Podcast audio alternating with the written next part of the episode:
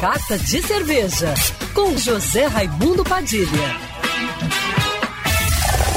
Alô, ouvintes da Rádio Band News FM Rio, saudações cervejeiras. Bem-vindos ao Carta de Cerveja de hoje. Nessa quinta-feira, dia 7 de julho, se celebra o Dia Mundial do Chocolate. E a cerveja não pode ficar de fora dessa comemoração.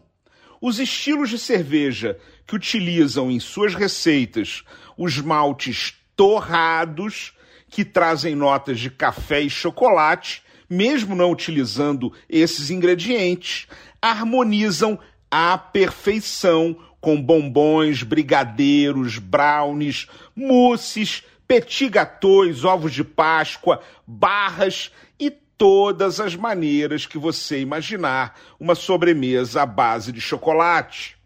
Chamamos isso de harmonização por semelhança, quando o torrado do malte e os nibs torrados de cacau se encontram. Temos também, nessa associação de chocolate com cervejas mais escuras, o que se chama de harmonização por contraste, com o gosto adocicado do chocolate e o gosto amargo da cerveja. E ainda temos a harmonização por corte, com o álcool, o gás, o amargor e a acidez da cerveja, ajudando a cortar a gordura do chocolate, limpando a untuosidade da boca e deixando ela pronta para mais um pedaço.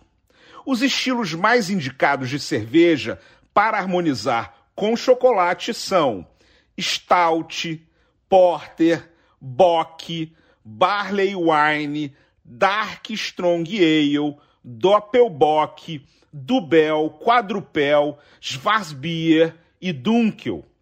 Mas se for chocolate branco, a harmonização tem que ser com fruit beers, em especial as que levam frutas vermelhas e são mais alcoólicas, porque o chocolate branco não é chocolate de verdade, é uma mistura de manteiga de cacau, açúcar e leite. Pegue a sua cerveja favorita nesse 7 de julho e vamos brindar ao Dia Internacional do Chocolate. Saudações cervejeiras e para me seguir no Instagram, você já sabe, arroba Padilha Sommelier. Quer ouvir essa coluna novamente? É só procurar nas plataformas de streaming de áudio. Conheça mais dos podcasts da Band News FM Rio.